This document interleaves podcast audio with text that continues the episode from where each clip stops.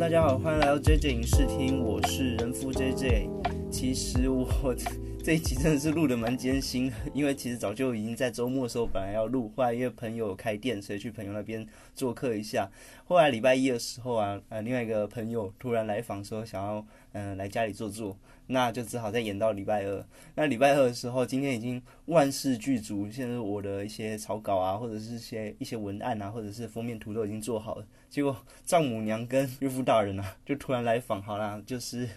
我终于有时时间赶快把这一集录完了，来跟大家聊聊今天的故事。那当然，最近还有发生很多有趣的事情啊，像是甚至有点莫名啊，被加入了一个呃电影 podcaster 的群组里面。那群组里面大约有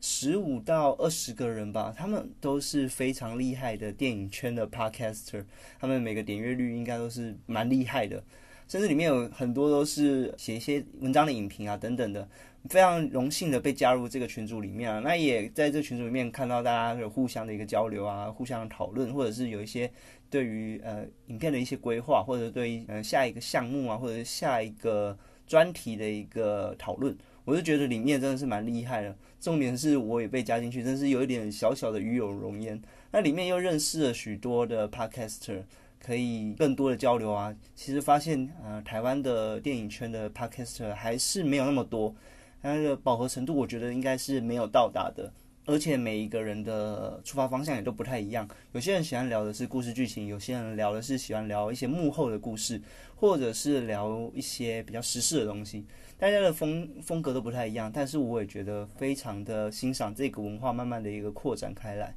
那由于我其实蛮早之前就开始录了，但是其实我中间有一段时间有停下来，主要是跑去结婚了。那现在又有时间开始继续录后半段的一个部分，算后半段吧，算第二季的部分。那第二季的部分的话，当然跟第一季我是又用了更多的一些想法，一一些第一季可能想做没有做到的事情。那第二季的时候，我把步调放慢一点，希望能把第二季的一个故事剧情能跟大家聊得更有趣一点。那当然，今天想跟大家聊聊的，就是我们封面图也看到了，以及我们今天标题也看到，也就是 Disney Plus 的《猎鹰与酷寒战士》。那这一部呢，已经在上个礼拜五的时候已经完结喽。目前的推出是只有第一季，那总是六集的作品，一样是每周一集，所以大约回推前六个礼拜的话，就开始已经上架在 Disney Plus 的平台上面了。那它主要的一个故事题材的话，不外乎就是跟之前的《旺达与幻视》类似的，比较原本电影中不是那么大力铺陈的角色。你要说是 B 级角色也好，你要说是配角也好，但是他在影集中有一个更多的一个补述的表现，让这个角色更加的立体化。当然这一集的话，我。不免俗啊，就可能还是会遇到一些暴雷的问题，但是我主要会把聊故事的部分放在后半段。那前面的话，先跟大家聊聊我的想法，我觉得这部故事好不好看，推不推？大家不妨就是可以听听看前面的部分。那如果还没看过作品的话，后半段呢，记得我也会做一个暴雷的提醒，到时候再把它切掉。那当然是已经呃看完了作品，或者是想要跟我继续聊下去，或想要听听看。炼狱酷寒战士的故事到底在讲什么？会不会也吸引你的兴趣？也可以继续听下去，听完整部的 p 克斯的剧情哦。那我们就开始聊聊猎鹰与酷寒战士吧。那我在想啊，其实像汪达与幻视啊，它其实打响了 NCU 进军影集系列的这个决心啊。从那一刻开始，就可以大约感觉到电视影集的规划不仅仅让 NCU。呃，加入更多活泼的元素，或者是多元化的安排，我更能嗅到 NCU 有着越来越大的野心啊！我觉得有兴趣的人也可以去听听我目前的第十六集、第十八集的《汪达与幻视》的讲评。那前半段的话，我想要来聊聊，就是该提到的观后感啊。后半段呢，主要是一些故事的整个大纲，我会快速的带过一次。还没有看过的听众啊，不妨听完我的心得，再决定要不要看。也记得啊，在后半段的时候，哎，我要讲到故事前的时候，记得回避哦。已经看完的听众，然后我们就继续聊下去。首先来讲啊，就是饰演猎鹰的是由安东尼麦基，也也就是呃美国队长二的时候里面首次担任猎鹰这个角色的相同一个演员。他其实没有非常呃非常杰出的代表作，或者说非常让人印象深刻的代表作。他其实演出的电影蛮多的，甚至有获选一些可能全世界最性感的男人等等的头衔。但是比较没有一个让人印象深刻的点，就是看他他的脸马上联想到某一个角色。那他有演出像《吸血鬼猎人林肯》里面的一个角色啊，或者是呃王菲的《探变》第二季中的主角，或者是这王菲的一个原创电影《末日战地》等等的。但是他演出的角色总是比较偏有点硬汉，但是又感觉不够的硬派。那他确实是蛮帅气的啊，但是又觉得总是有点点到为止，让人有种呃没有办法很印象深刻的记忆点。我必须说，猎鹰这个角色其实我也是让我感到安东尼麦基啊有类似的感觉。我并不是讨厌这个角色，但实在是找不到可以让我喜欢他或深入他的点。可能是电影中的猎鹰啊，它篇幅可能描绘的非常有限，甚至是后来那个复仇者联盟萨诺斯在弹指的时候，它是一起被化为灰烬的，所以无法感受到这个角色的一个存在比较重要的必要性跟整体的比例。那再来的话，就是 N C U 也利用影集啊，将猎鹰继承了美国队长，他因为猎鹰他本身的黑人身份。来更认真的讨论了美国精神以及种族文化的相冲突啊，我觉得会是这个角色目前的这部影集中的最大的看点。那美国其实一直很自豪啊，它是一个多元种族、包容性的大熔炉的这种社会文化，但是确实在一些的新闻啊，社会新闻，我们看到一些种族歧视。或者是一些有色人种被打压的新闻是一再的被看到的，因此我觉得 N C U 这是蛮大胆的，竟然把这些议题啊可以加入我们迪士尼的呃影集系列里面，又融入了超级英雄这些元素，这算是又是一个全新的一个讲故事的一个路线。那对于啊像是猎鹰本身的自我认同不足，承载着许多的压力啊，或者是自卑感的山姆，也就是我们呃剧中的主角的名字。他是如何接下史蒂夫·罗杰斯所遗留下的遗产，也就是他那面象征性的盾牌？这个会是整部影集中猎鹰的一个成长课题。他在讲一个有色人种啊，如何扛起代表美国星条旗配色的一个象征。那另外一方面的话，就是在讲说，他不仅要扛起这个象征，还要代表他一个自我认同、他自我肯定，以及他对于自己的肤色不再是自卑，而是一个他在自我追寻或者是自我成长的一个故事剧情。那另外一方面的话，我们也知道这一部影集的标题叫做《猎鹰与酷寒战士》。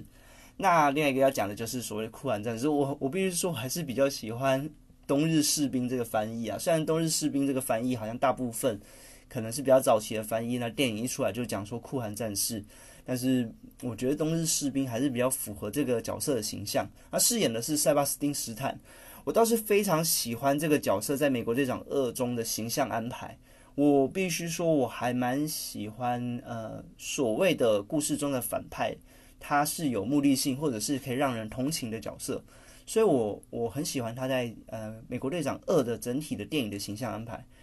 那我觉得他非常适合演出呃星际大战年轻版的陆克。当然，如果要真的有这个规划的话，莉亚就交给米莉巴比布朗吧。他们两个真的长得超像。我必须说，像 N C U 这么长啊，这十几年来的。里面我最喜欢的一部电影其实就是《美国队长》第二集，主要是因为它的故事的深度啊，跟其他部的电影的深度是完全不同 level 的，甚至拍完的导演啊都直接被聘请去拍摄《复仇者联盟三》跟四。它这整部电影啊，有一种超越谍报片的一种超级英雄电影感觉，它融合了许多的元素，而且融合的恰到好处。我觉得有了政治惊悚的桥段安排，更是大大的改写了 N C U 的整体骨架，也就是我们之前所熟知的，发现神盾局内部原来就是九头蛇的卧底这件事情，那其实整改写了后续的 N C U，就是整个 Marvel 电影宇宙中的故事主构，甚至是当时一些并行神盾局的影集啊。神盾局的影集的话，这里我可能也不会再多谈了，因为神盾局的影集我原本是大张旗鼓的说，它根本就是 N C U 的。影集系列，但我们都知道，其实越来越多的呃，凯文·费吉根本不想承认这件事情了。他这个有点快要变成平行宇宙，甚至有越来越多的角色啊，已经重复变成两个演员演同一个角色，甚至像一些道具啊等等的，在两边都有出现过。但是就是间接的承认，嗯，凯文·费吉已经渐渐的没有把呃神盾局特工纳为整体的故事骨干。那我觉得回到刚才所提到美国队长二啊，他其实提出了一个很大的爆点，就是神盾局它其实就有九头蛇的卧底，这一直接改写了整体 N C U 后面的故事剧情，让整个故事架构完全都是有一种呃焕然一新的感觉。那这种疯狂的故事主干啊，这种大破大立的感觉啊，似乎又在其他的 N C U 系列是非常难以看到的。我一直很期待下一部的美国队长二。能有这种大破大立的感觉啊，那种这种很大突破的感觉的作品在出现。但是目前要说啊，其实真的每一部的推出，也许有推展一点世界观，也许有推展一些故事的空间，但是对于整体故事，它还都是框架在同一个系统里面。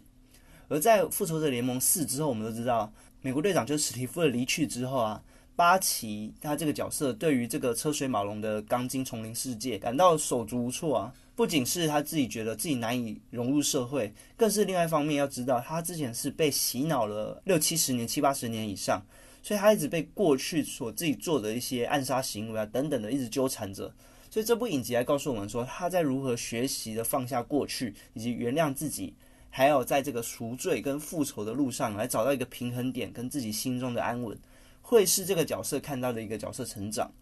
当然，这部影集啊，不外乎就是有许多电影的角色一起客串的演出。像同样是在美国队长二中的呃，差不多前中半段的一个小反派，也就是能跟队长直接单挑的弹跳人巴乔克。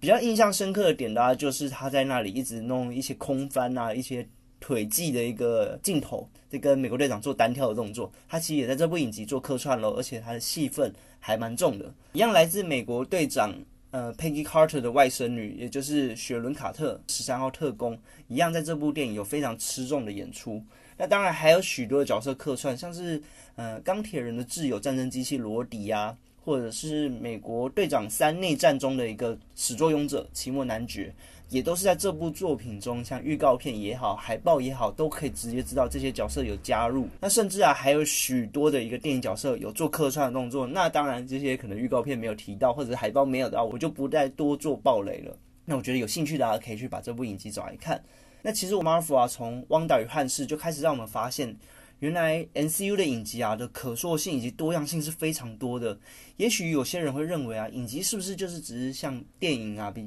然后拆开成多集式的方式做播放？它其实之间呢会有很大的一个差异性。我觉得呃，直接把影集当做是拆开的电影，这是比较不恰当的。我先不论呢，整部影集投入的成本，或者是演出的演员的等级。那每一集的影集长度啊，约略为呃三十分钟到一个小时。那就势必要在这一个小时内要抓住观众的目光，而且必须同时做到这个角色的成长或者是故事的推进。那另外一方面呢，又要让观众具备期待的下周的故事安排，这是影集跟电影所截然不同的地方。所以影集的爆点势必都会安排的比电影的节奏多上许多。例如说，我可能每半个小时或每一个小时就要留下一些悬念或者是伏笔，才会让大家有期待的感觉。那一般的电影呢，约略为二至三个小时吧。影集的总长啊或时数又远远的比电影的刚才提到的二三个小时来的大上许多，因此它有非常足够的时间铺成一些很密密麻麻的故事线，这可能也是电影比较难以做到的。当然，这可能也同时是一个双面刃啊，就有可能影集会自曝其短，让整体的故事变为较为冗长的剧情的呃走向。所以影集跟电影的节奏的调性啊，势必是截然不同的安排。那美剧更常出现一些习惯啊，就是像说，呃，像是一部影集会是由多位导演或者是多位编剧来以编导出不同的集数所串起来的整体的故事。通常可能会开头跟结尾是找同一位编剧跟导演，让头尾有一个相同的感觉。但是中间呢是许多导演做呃接力的。这样子也会造成许多样的一个风格的碰撞，当然有可能造成许多样的风格的互相的参差不齐，也是有可能的。这可能是我们在看影集的部分会遇到的。而目前 N C U 来讲的话，目前规划的影集啊方式，我觉得是非常成熟的，甚至不会感到冗长或者是烦躁。目前推出了两部作品，一部是《汪达与幻视》，是有总共有九集的集数。那《猎鹰与酷寒战士》是有六集的集数，完全都是在水准之上的作品。但是如果我只说优点的话，似乎又有点过度吹捧这两部影集啊。虽然我是超级英雄的脑粉啊，那我们的频道也会快要变成专门在讲解超级英雄的电影故事了。我还是算是鸡蛋里挑骨头的，硬要做一些挑剔好了，不要大家都只听好话。那我也说说看这两部影集目前遇到的一些状况，我个人的。观点呢？那像 N C U 目前这两部影集啊，看起来都是遇到一个蛮明显的问题啊，就是简单说不看也不会造成整体的 N C U 的架构的影响。我刚有前面有提到，我一直希望能出现的影集就是能够大破大立，整体改变了整个故事的一个走向。那势必会是一个蛮大的一个改动的一个安排。但是目前看起来啊，也许也是在小荧幕上面，我们要看到这种的呃大破大立的感觉，似乎是越来越困难了。呃，简单说就是我不看也不会影响到整体的故事剧情，就像是就是我们其实从电影的结局就可以知道，复仇者联盟四的时候，老的美国队长回来啊，将盾牌交接给山姆的时候，我们就知道山姆即将成为下一个美国队长。这个也是呃之前电影我们就可以推敲到的东西，但是它是如何交接的？那交接的过程是多么坎坷或者多么呃心理上的挣扎，这是这部影集在演的。所以简单的说，它是一个有点像小外传的。可看可不看的一个影集啊，它算是剧情可以直接省略由电影的故事大纲就可以推出的一个取向安排，不会影响到后续的一个发展。当然呢，我觉得猎鹰与酷寒战士似乎又比汪达幻视来的更具有一些影响的分量，因为其实汪达幻视啊，呃，整体的故事衔接是更加的小的。期待后续啊，是否会有那种大大改写 NCU 系列的作品发生？我一直很期待，就是。像美国队长第二集的这种电影，再次的让我们所看到 Marvel 的一个野心，或者 Marvel 的一个比较开放式的一种剧情的一个过程，而不是我们都可以猜测到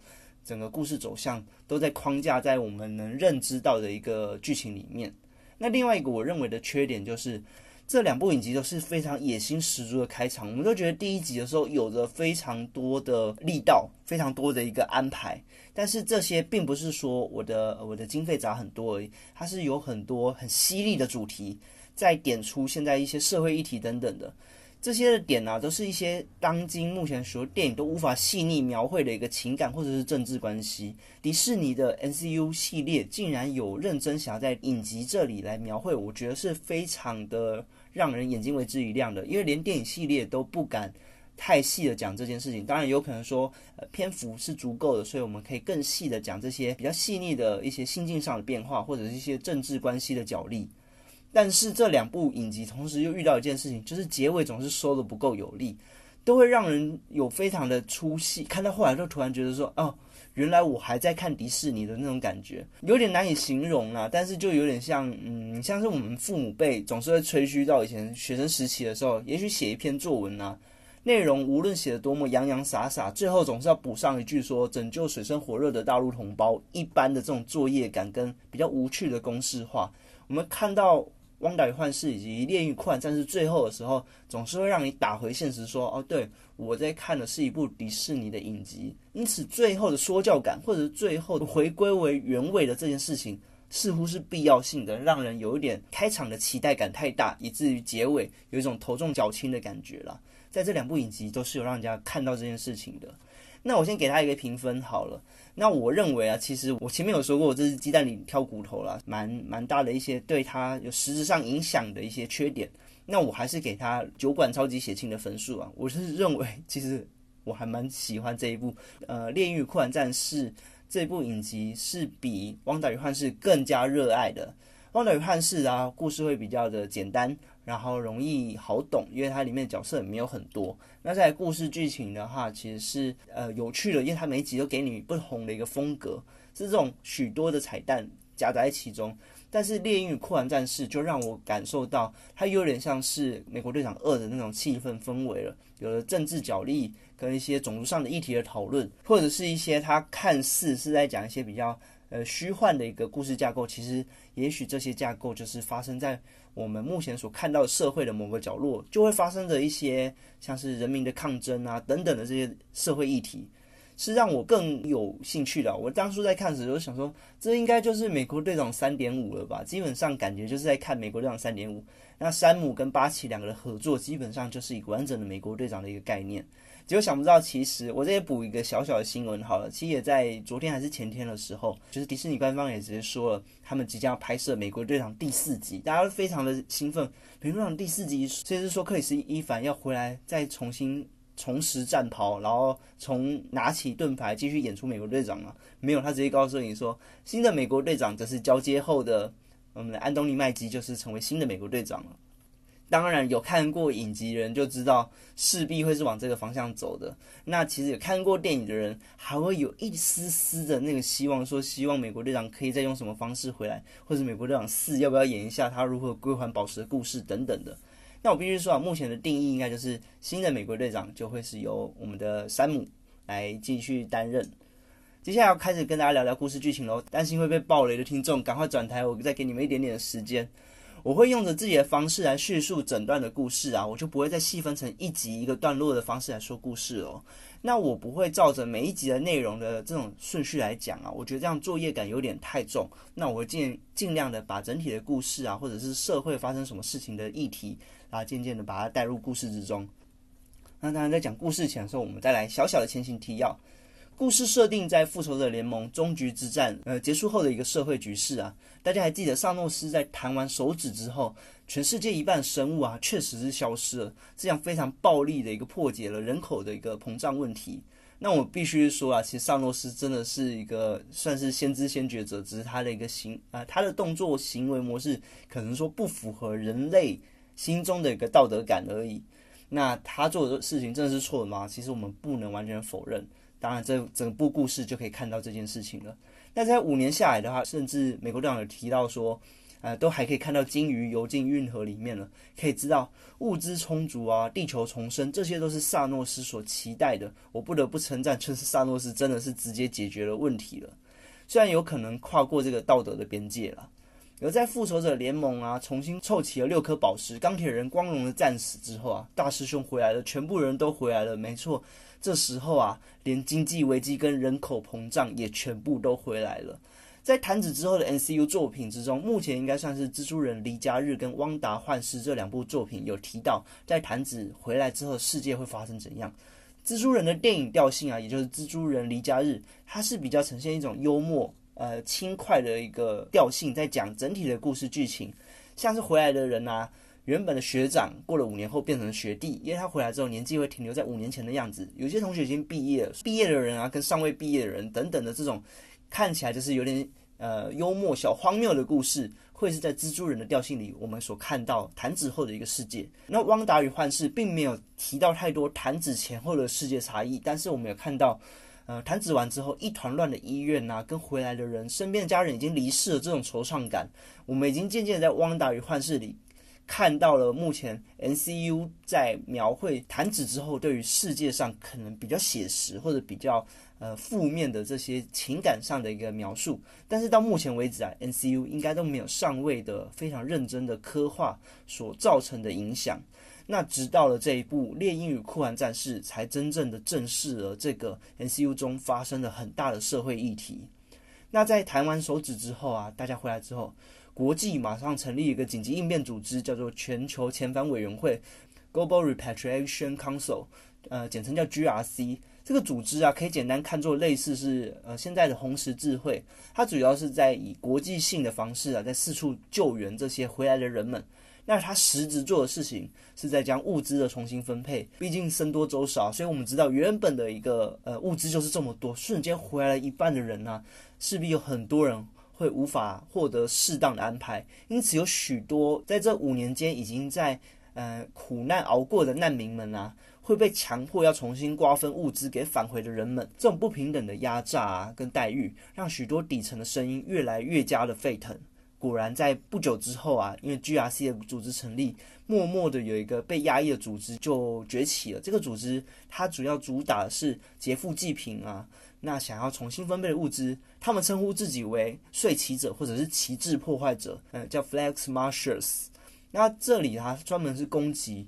每一个 GRC 的据点，它将物资啊以底层人民的观点来重新进行分配，而参与这个活动的难民啊，其实遍居全世界的，因为全世界都感受到了这种呃物资重新分配的不公平感。那另外一方面的话，复仇者联盟四之后造成的影响，就是美国队长史蒂夫罗杰斯啊，他带着六颗宝石回到了各个时间点，将宝石归还。他最终也决定回到过去，完成他那个没有完成遗憾的第一支舞。他再次的登场的时候，已经是一个年迈的老人。那他当然带着自己象征的美国队长的一个盾牌啊，他交给了他后来的好友，也就是山姆。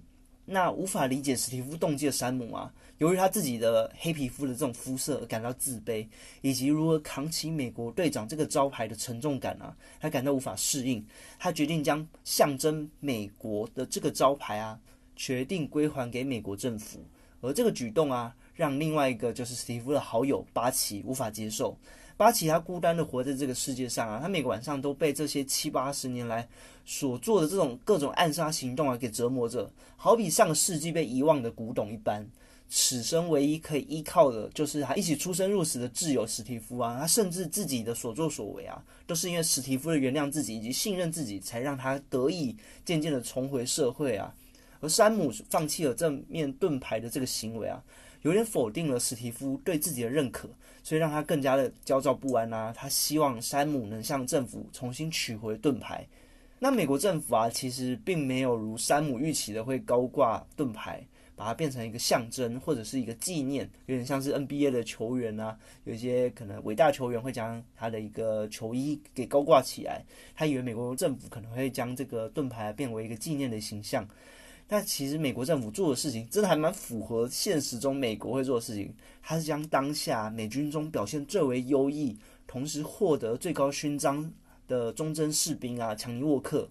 他赋予他这面盾牌，也就是由美国政府。来指派的美国队长，那同时就代表这个美国队长他的一个政治正确是符合美国政府所认可的。当然，另外还有一个要提及的就是强尼沃克有一个军队时的挚友莱马 （A.K.A. 战星）。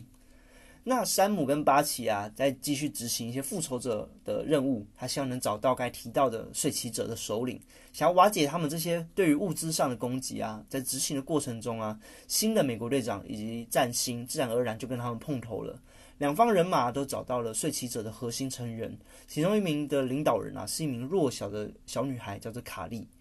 他瘦弱的一个身躯啊，让他们都误以为说卡莉一开始看起来的时候，以为是人质，对抗他们时展现出一些超能的体能啊。山姆一行人才惊讶的败阵下来，因为这群睡骑者啊，竟然是一群跟他们所敬仰的史蒂夫一样，有着超级血清的超级士兵。那新的美国队长虽然示出善意，想要跟山姆跟巴奇合作，但是巴奇是完全不能认同由美国政府所指派的这个代理人。而山姆也渐渐察觉啊，原来新的美国队长只是为了让自己的任务更加顺利而示出的善意，并没有真正的想要成为同伴，所以跟之前他所认为的史蒂夫还是有点差距的。所以他们决定分道扬镳，互相执行自己该做的事情。失去了睡骑者踪迹的他们啊，只剩下超级士兵的血清这条路可以循线追查。巴奇表示啊，超级士兵的血清啊，确实已经没有办法复制了。就是美国队长身上打的那支，就是当时所做出来的最后一管。但是其实美国政府从头到尾都没有放弃过这项计划，甚至巴奇本身还是酷寒战士的时候，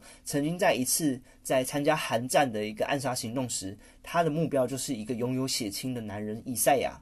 山姆跟巴奇啊，就前去寻找以赛亚，却被愤怒的以赛亚赶出房子啊。原来啊，以赛亚是一名黑皮肤的一个呃老年人。那以赛亚曾经担任过美军的一个黑人部队，他如同现实社会中的六三三部队。六三三部队，我简单的科普，它是一个美国的呃，算是空军部队，它都是由黑人组成。但是他们其实在任务完毕之后。那美国政府其实不承认他们的存在，甚至把他们来做出一些呃不人道的人体实验等等的。那一直到后来的时候，美国政府才出来公开承认说有这件事情，并且呃做了道歉的动作。那他有点像以赛亚，就是类似的样子。他们卖命的为美国战争啊，却丝毫没有受到任何的礼遇。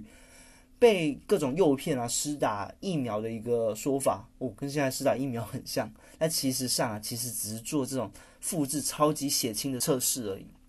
那他的队友们呢，都无法承受血清带来的一些负面影响而死亡了。只有幸运的以赛亚活了下来，但是他却被美国当成白老鼠研究了几十年，所以他非常的愤怒，以及非常的不认同美国的行为。他有说。美国是不会让黑人当美国队长的，即使美国希望你扛起盾牌啊，美国对有色人种的不公平对待以及压榨之后，还要你来宣扬美国文化吗？这个是让人无法接受的。以赛亚的这席话啊，我觉得更像是直接点出为什么当初山姆不愿意接下盾牌的主要原因。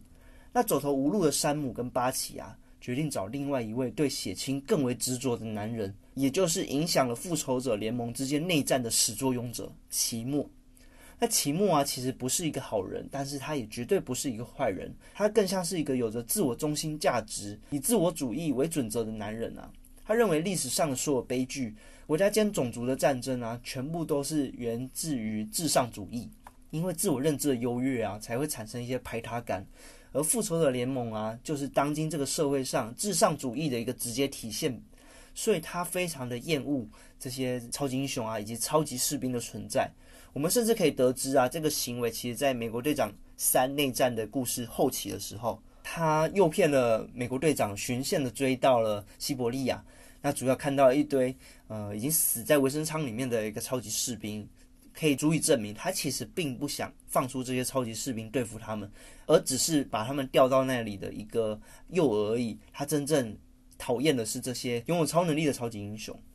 那巴奇啊就协助了奇莫越狱，并且与山姆一同前往最有可能血清下落的国家马德里坡。那马德里坡是一个龙蛇杂处的国家啦，它其实并不存在于现在我们所熟知的一个社会上。它是一个由 Marvel 所原创的一个地点，它的地理位置啊与塑造有点像是充满了灯红酒绿跟这种霓虹色彩的赛博朋克风格，有着超级极端贫富差距的新加坡。而他们在马德里坡遇见了许久不见的雪伦卡特，也就是神盾局的前十三号特工。那因为之前协助美国队长而遭到国家的通缉，而躲藏在马德里坡。那雪伦卡特啊，其实在马德里坡过得顺风顺水，当起了走私犯、古董商啊，自然他地下的网络啊四通八达，于是就得知马德里坡非常具有影响力的一间公司叫 Power Broker 能力掮客。那能力掮客的啊，应该算是一间公司，或者是其中的呃负责人的话，其实漫画里面都有称呼他为能力掮客。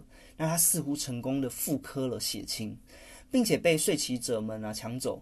那他们循线的找到妇科的博士，从口中得知啊，睡骑者们正在某处哀悼着他们孤儿院死的一个，算是一个教母或者是说老师。在说完话的当下，为了不让血清再次出现在这个世界上，博士就被奇莫给灭口。更可以看到，呃，奇莫男爵非常厌恶至上主义的一个表现啊。那刚到此处的时候，巴奇就发现他们行踪啊，其实被其他人追踪了。原来是瓦干达的朵拉亲卫部队啊，在追踪着他们。瓦干达无法理解啊，巴奇与山姆的用意，怎么能将杀死自己前任国王，怎么能杀死自己前任国王以及陷害巴奇自身的头号罪犯可以放出来，并且还并肩同行？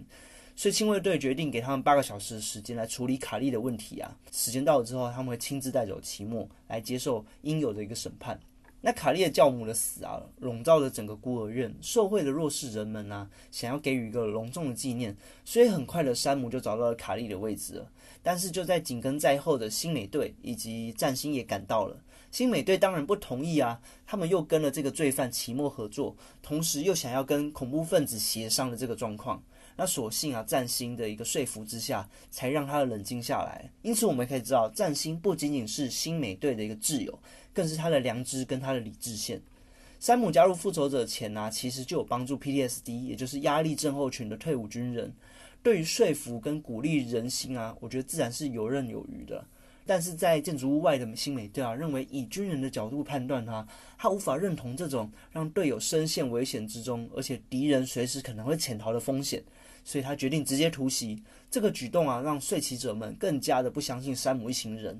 而在逃跑的过程呢，卡利的行踪完全被奇莫给预测到，仓皇的遗留下了未被施打完的血清啊，完全无法认同至上主义的奇莫看到这些血清啊，就像踩地鼠一般的一一的踩碎销毁。也在此时啊，赶来的新美队啊，用盾牌打晕了奇莫，但他看到的是默默在角落一根没有被销毁的血清。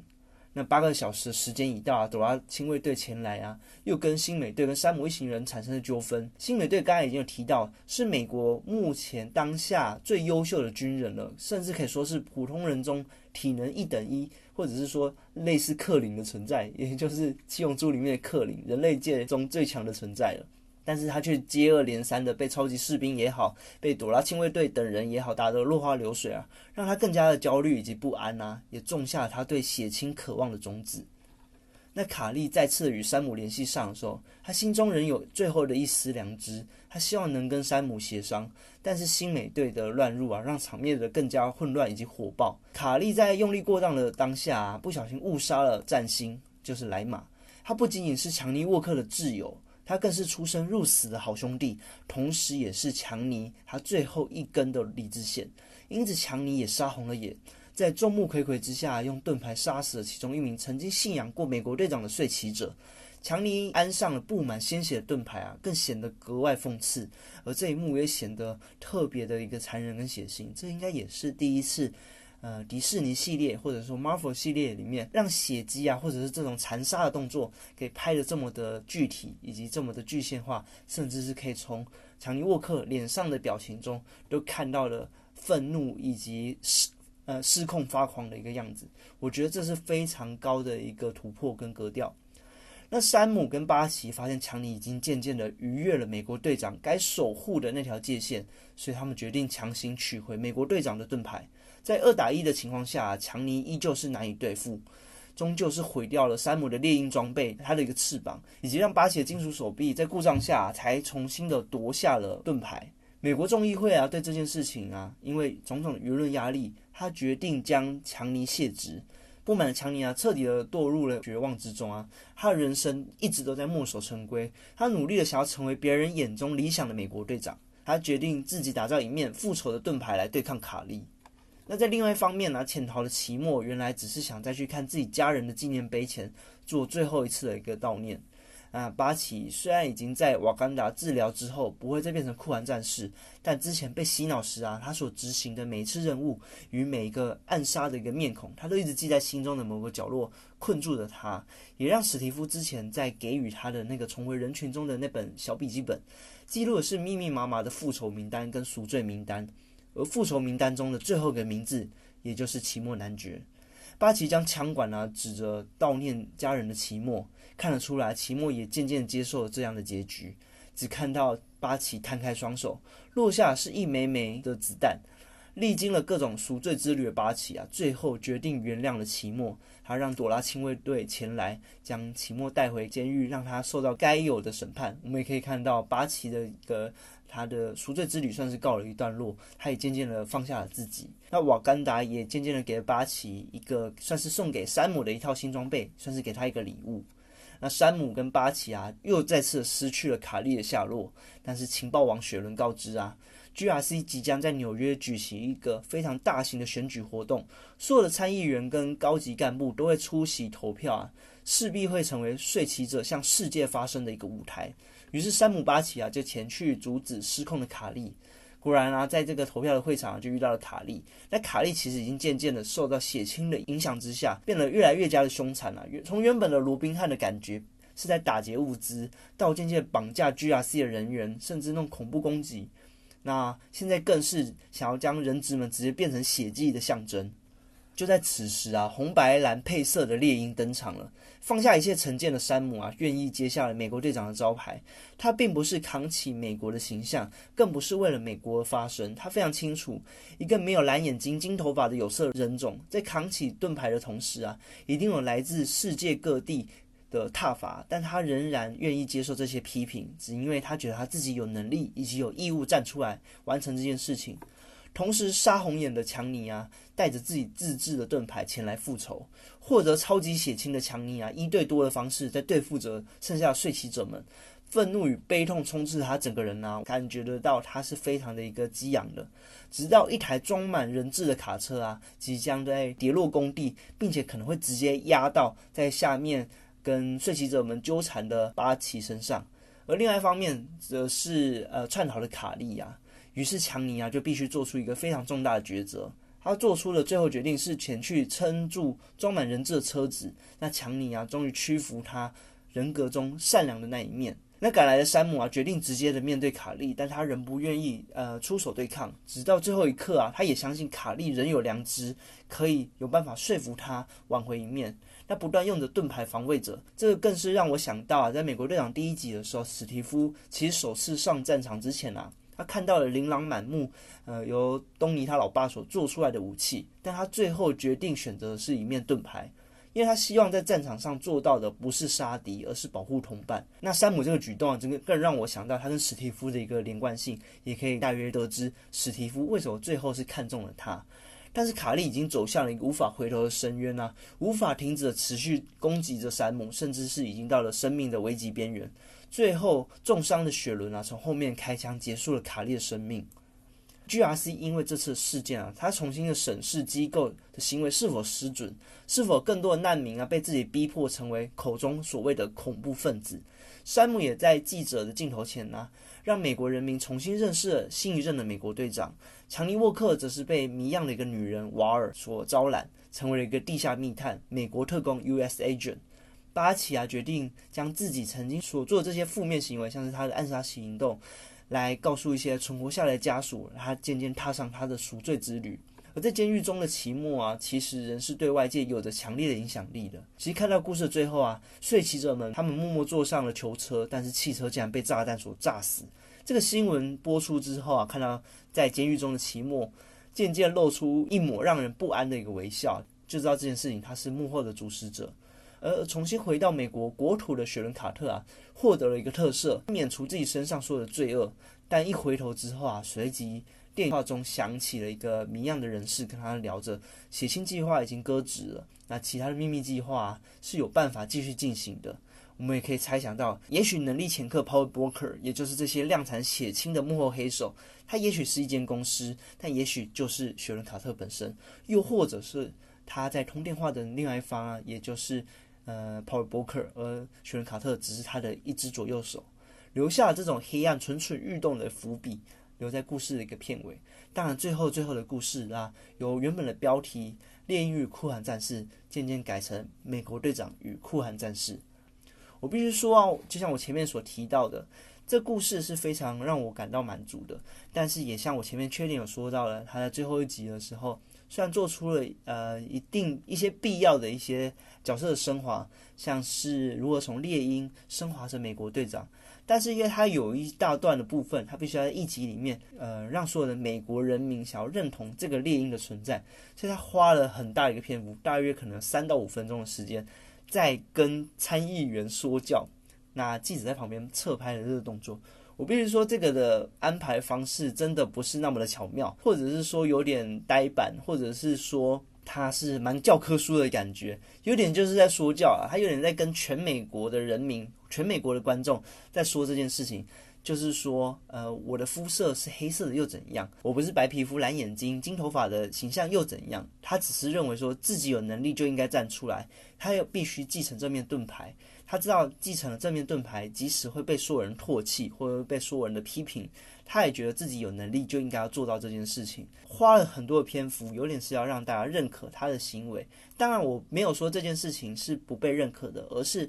呃，影集用这种方式的呈现，我会觉得他是有点下策中的下策。当然，如果不讲这一段的话，突然被全美国人民认可，又会是一个更差劲的一个安排啦。所以，也许当下的安排会是一算是下下之策中的可用之计。我也从一些小道消息有听到，原本的《猎鹰与酷寒战士》啊的故事安排，其实有提到一些，包括睡骑者会更加的可恶，例如说他会释放病毒啊等等的。那因为跟现在的疫情会有点交叠到，所以整个故事被大改，所以也让呃猎鹰成为美国队长的正当性，或者美，或者是他被美国人民所得知到的这件事情给弱化了不少。但是我必须说啊，故事的完整呈现，它就是教作品的感觉，就像是李岩的虾子，它没有酱汁的话，小当家不吃就是不吃。所以，我们最后看到的故事是这样，它就是这样。我们无论说它中间有怎样的改动，我们只能说它最后的伏笔收的真是有点的草率、强硬。那最后，雪伦卡特的一个。突然由白脸变黑脸的一个故事转折啊，也让许多人无法接受。因为雪伦卡特在漫画之中，他应该大部分是呈现比较正面的一个形象。那当然，他的一个角色形象有点像黑寡妇这种间谍，所以当然是呃亦正亦邪，可能是他带来的一些特色。但是我们可以知道，在美国队长二中，他所呈现出来的外貌以及角色剧情，跟《电与酷寒战士》中他所呈现出来的角色是完全不一样的一个说故事方式。仿佛就是同一个演员演出不同的角色。当然，有些呃其他的一个评论者啊，可能认为说，也许是 Marvel 在做后续的一个评估，就是他可能选这个雪人卡特不是真的雪人卡特，也许他是斯克鲁尔人变了等等的这些评论都有人在猜测。但是我一样，就像前面讲的，没有酱汁的虾值不值得吃啊。那只能说我从这部作品来看起来啊，就是雪人卡特的转折啊，我也觉得相对强硬了一些。那跟他之前的故事形象也不符合啦。那当然，背后的一个蠢蠢欲动的黑暗故事到底是什么？会不会有《猎鹰与酷寒战士》的第二季的影集？又或者是《美国队长四》电影会让我们看到这些的故事剧情，也是让人有点值得期待后面的故事剧情啊。另外一个就是我我非常算是蛮开心的一个点，也就是强尼沃克，他竟然在最后的时刻的时候，竟然由原本感觉已经愤怒到无法停止的一个状况，竟然变回找回他最后一丝的理智线。那他加入了有一个神秘的女人，就是瓦尔所招揽。这里瓦尔的我也稍微聊一下好了。她是漫画里面神盾局局长尼克弗瑞的女朋友，所以他以前是神盾局的特工之一。那他也有在短暂的时间里变成了九头蛇的成员，所以他的角色也是有点这种亦正亦邪的感觉。所以当初他登场时，大家都一直以为是是有一个反派的复仇者联盟正在组合当中。但最后我们看起来呢，比较像是他在组成一个有点像自杀小队，将一些比较有问题的问题儿童啊组成一个。呃，超级英雄的一个团体，他也许就是漫画中有名的雷霆小队。